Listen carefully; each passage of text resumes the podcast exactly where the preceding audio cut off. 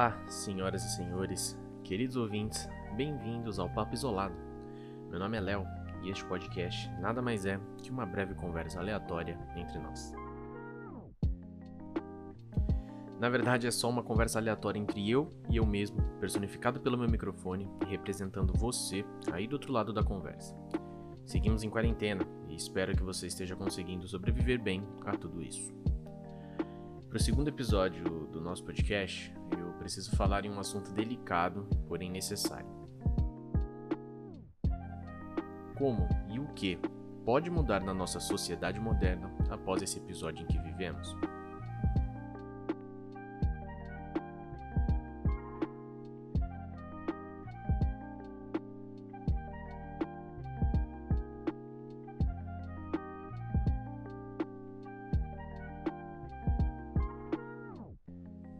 Última vez em que a humanidade passou por algo parecido foi 100 anos atrás, no que conhecemos como a pandemia da gripe espanhola, um surto pandêmico de vírus influenza, que é o vírus causador da gripe, em escala internacional, deixando números enormes de 500 milhões de pessoas infectadas, que era cerca de um quarto da população mundial na época, e algo em torno de 50 milhões de mortos.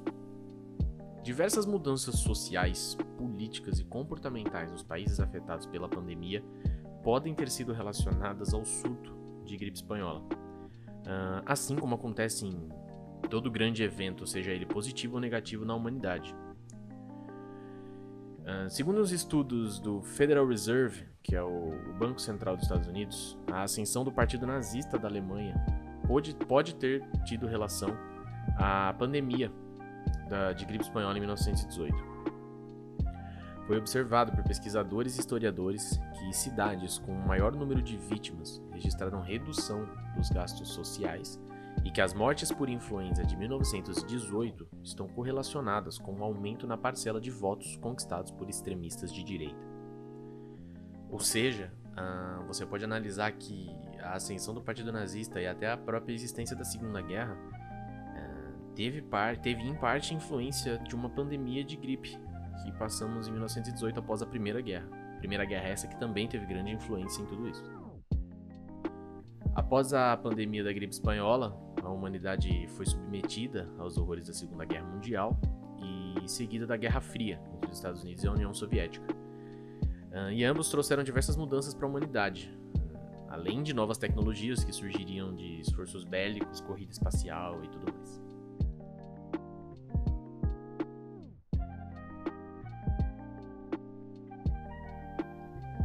Entrando na situação atual do planeta Terra, da, da humanidade e a situação que a gente se encontra no momento, a economia mundial ela tende a sofrer o maior golpe desde a Grande Depressão de 1929, como resultado da pandemia de Covid-19 e a retração econômica da grande maioria dos países do mundo, principalmente os mais afetados dentre eles as duas maiores economias do mundo, que são China e Estados Unidos.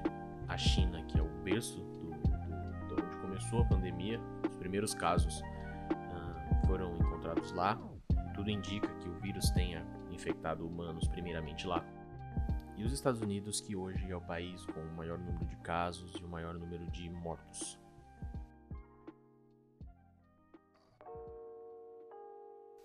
Ambos são países com uma economia muito forte no mundo e também países muito afetados pela pandemia.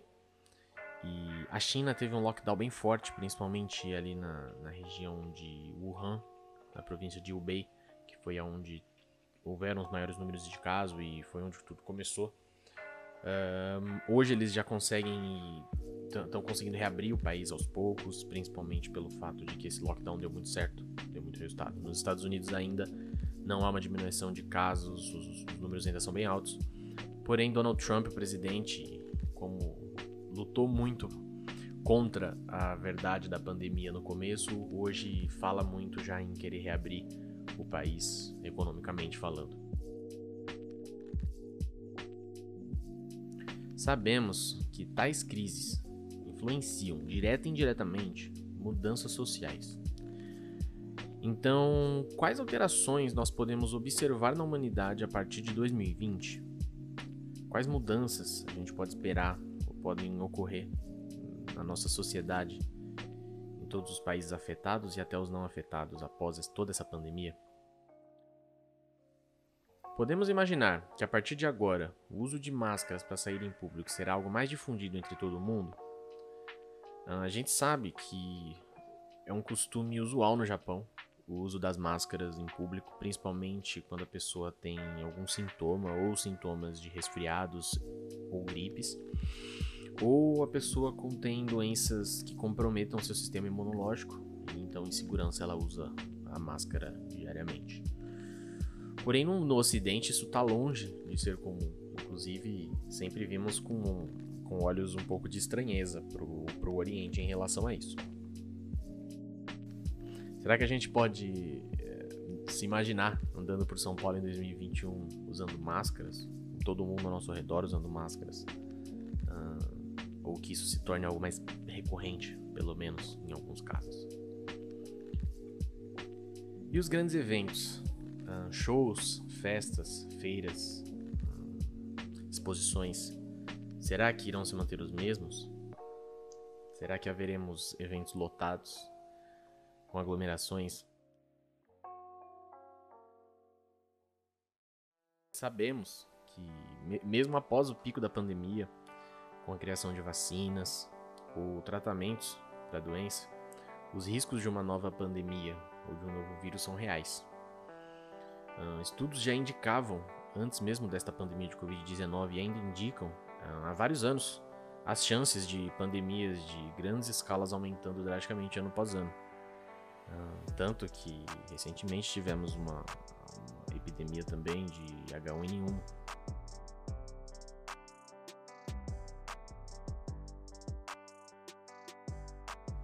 É, Ainda nesse pensamento, eu imagino que uma coisa que já, já vinha se tornando comum, mas em um ritmo bem menos acelerado, é o trabalho home office. É, já vinha se tornando realidade em algumas áreas de atuação, mas ainda de uma forma bem tímida e, e sei lá, pode ser um costume muito mais comum a partir de 2020, a partir desta pandemia. O trabalho remoto ou seja, de casa, ele é mais econômico para os empresários, para os donos das empresas, né, para os patrões. Automaticamente é vantajoso para eles em muitos pontos. E também é mais seguro diante das ameaças de novas pandemias devido à superpopulação mundial. É algo inevitável, é algo inquestionável, são fatos, estudos e pesquisas que dizem isso. É inegável que este aumento populacional, as aglomerações, sejam cada vez mais comuns e o risco de novas pandemias igualmente cada vez mais comuns.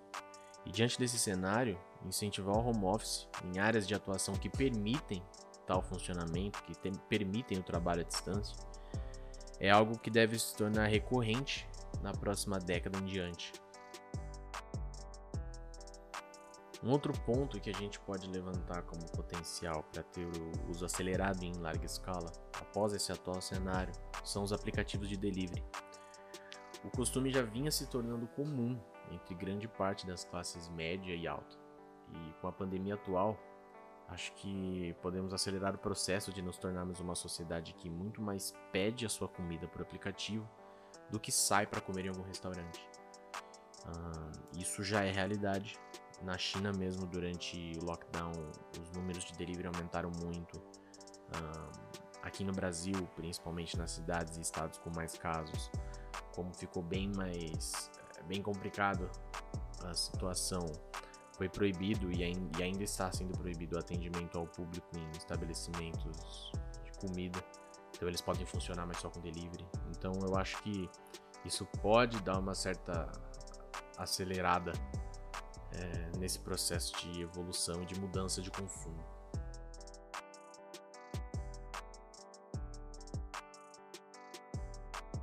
Um ponto que definitivamente vemos uma, acelera uma aceleração já há algum tempo, é, então não é exclusivo da, da, quarentena, são, é o consumo em serviços de streaming, consumo audiovisual em serviços de streaming.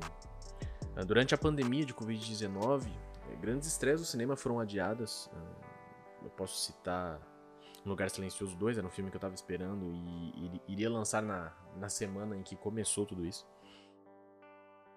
E grandes estreias de cinema foram adiadas, respeitando as normas né, de saúde, para evitarmos ambientes fechados, aglomerados e tudo mais. E, e, seguem até agora sem uma data para nova estreia. A gente ainda não sabe se esses filmes vão estrear de fato esse ano, quando vão.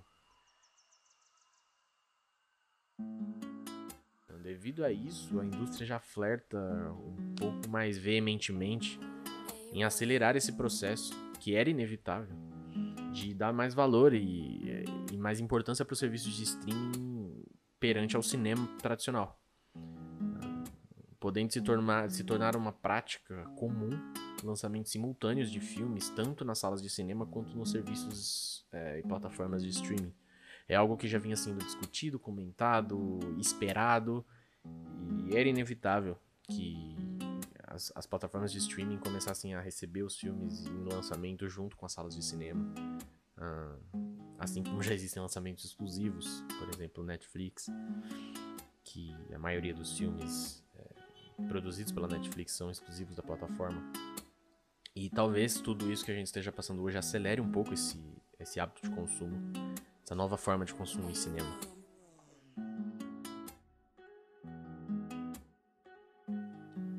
Poderíamos levantar inúmeras suposições de comportamentos, serviços e regras que podem e muito provavelmente vão sofrer alterações após todo esse episódio que a gente está passando Uh, e isso pode ter resultados inesperados e imprevisíveis, positivos ou negativos, e, e só o tempo pode nos dizer qual vai ser.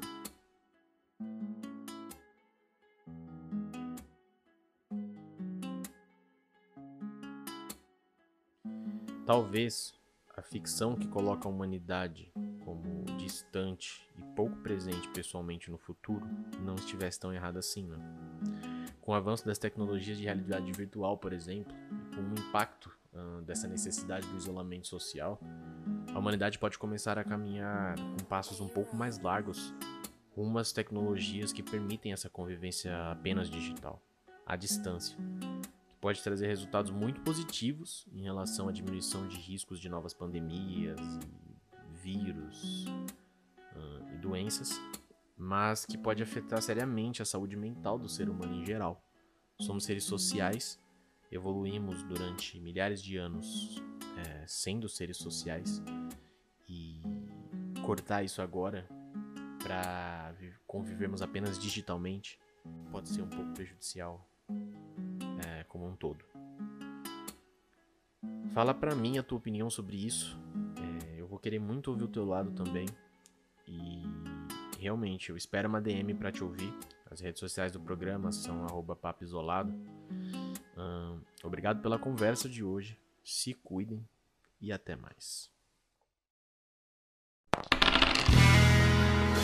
Esse podcast é uma produção de Estúdio D20.